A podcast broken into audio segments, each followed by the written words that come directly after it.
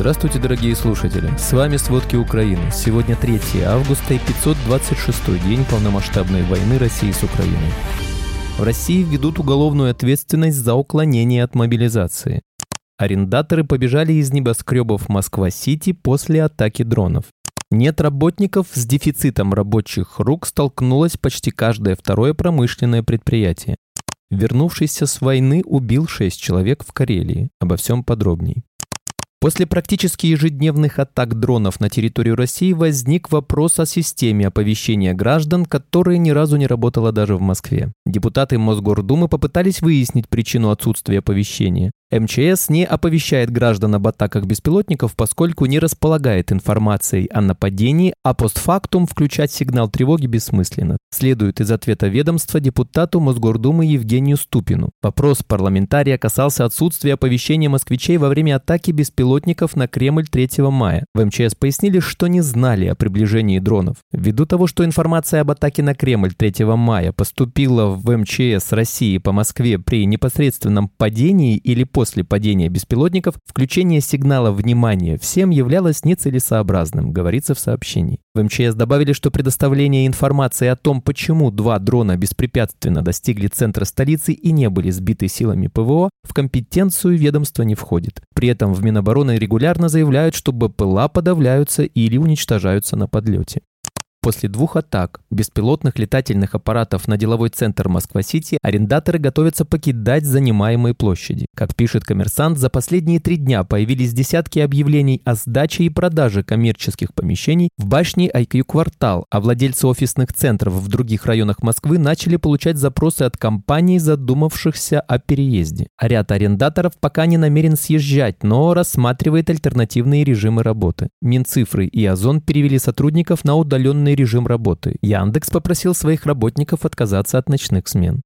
В России готовится ввести уголовную ответственность за уклонение от призыва на военную службу по мобилизации или в военное время. Правительственная комиссия по законопроектной деятельности одобрила проект соответствующих поправок в законодательство, пишут ведомости со ссылкой на источники в комиссии. Уголовное наказание будет грозить тем, кто уклонится от призыва при отсутствии законных оснований для освобождения от службы. Для этого, по предложению автора поправок главы Комитета Госдумы по обороне Андрея Картопалова «Единая Россия», власти собираются дополнить статью 328 УК России «Уклонение от прохождения военной и альтернативной военной гражданской службы частью 3. В отзыве на законопроект правительство отметило, что эта инициатива возражений не вызывает. С идеей ввести уголовную ответственность для уклонистов от мобилизации Картопалов выступил осенью прошлого года. Тогда он предлагал ввести в виде наказания за правонарушение штраф до 500 тысяч рублей, принудительной работы или лишение свободы на срок до 5 лет.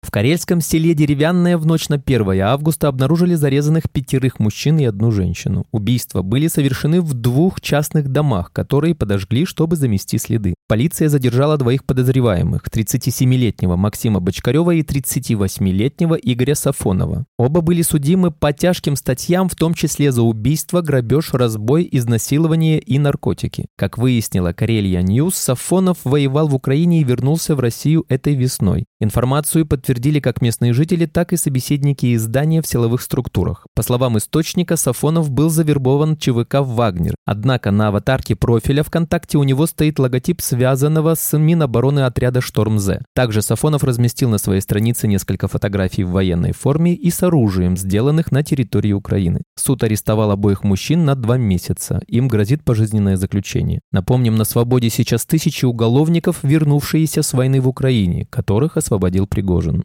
Российские войска повторно ударили по Херсону, когда в городе занимались ликвидацией последствий утреннего обстрела. Ранения получили четверо спасателей. Об этом сообщает МВД. Напомним, утром 3 августа россияне обстреляли Херсон из артиллерии. Под удар попала церковь, а также троллейбус, который проезжал мимо. Ранения получили трое пассажиров. На днях россияне обстреляли центр города, в том числе больницу. В результате погиб молодой врач, пострадали еще пять человек.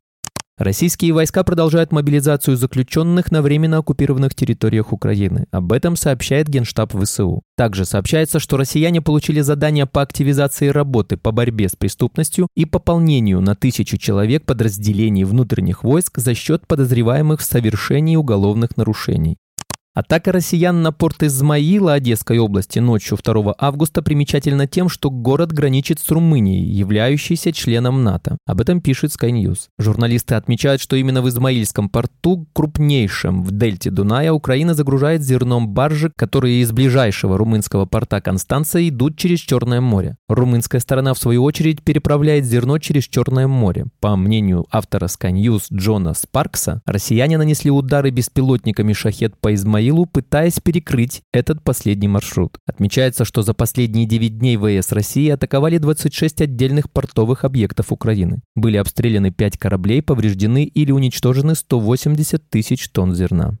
Россия в ночь на 3 августа снова атаковала Украину ударными иранскими дронами. Атака произошла с северного направления, Брянская область, было запущено 15 шахедов. Об этом сообщают воздушные силы ВСУ. Напомним, Киев этой ночью пережил уже восьмую атаку дронами. Все цели были уничтожены на подлете к столице Украины, обошлось без жертв и разрушений. При этом прошлой ночью обломки сбитых дронов упали в нескольких районах Киева. В частности, было повреждено административное здание. Кроме столицы пострадала также область, там в результате падения обломков загорелся жилой дом. Кроме того, под удар снова попала Одесская область. В результате атаки на Измаил повреждены или разрушены около 10 жилых домов, 15 квартир, а также здание офиса Дунайского пароходства. Всего этой ночью было сбито 23 ударных беспилотника.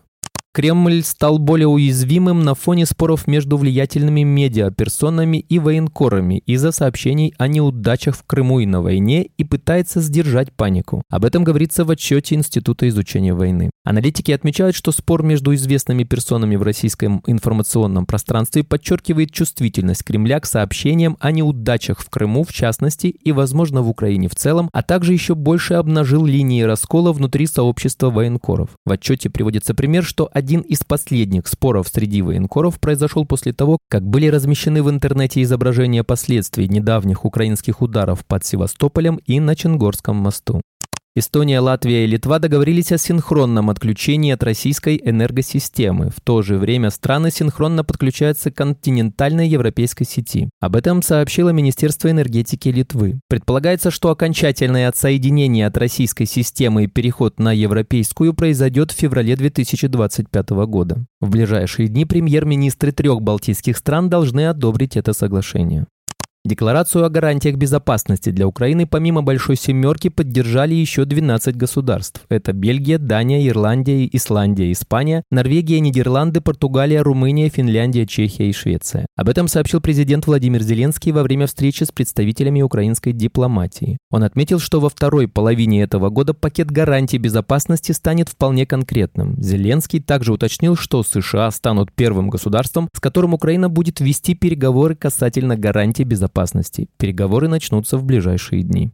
НАТО внимательно следит за ситуацией на своих восточных границах, в том числе за инцидентом с белорусскими военными вертолетами в воздушном пространстве Польши. По словам неназванного представителя НАТО, организация уже обсудила инцидент с польскими властями. Напомним, во вторник 1 августа два вертолета Беларуси нарушили границы Польши во время учений. После инцидента министр обороны Мариуш Блащак приказал увеличить количество солдат на границе и выделить дополнительные силы и средства, в том числе боевые вертолеты.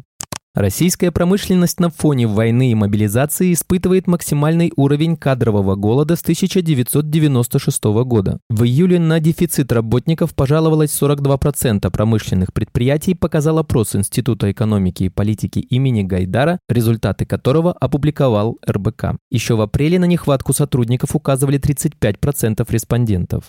У компании «Аэрофлот» возникли проблемы с заменой пришедших в негодность тормозов в иностранных самолетах. Из-за этого пилотам приходится их отключать, пишет авиаторщина. Так, по состоянию на 31 июля с деактивированными тормозами летали 9 самолетов «Аэрофлота». В их числе 5 «Боинг» 777, 2 «Аэробус А-321 и по одному А-320 и А-330. Авиакомпании прибегают к таким мерам при отсутствии возможности сразу же заменить тормоз из-за неисправности мощности или износа диска до разрешенных лимитов. В прошлом году Аэрофлот в пять раз сократил расходы на ремонт самолетов. Если в 2021 году перевозчик тратил на поддержание судов и авиадвигателей 19,77 миллиарда рублей, то в 2022 году на эти цели было выделено всего 3,86 миллиарда рублей. Сокращение расходов Аэрофлот объяснил снижением производительных показателей на фоне санкций. Спасибо, это были все главные новости о войне России с Украиной к этому часу. Помните, правда существует, а мы стараемся сделать ее доступной. Если вам нравится то, что мы делаем, пожалуйста, поделитесь этим подкастом с друзьями в России. Также, если вы хотели бы помочь нам делать материалы еще более качественными, пожалуйста, оставляйте фидбэк.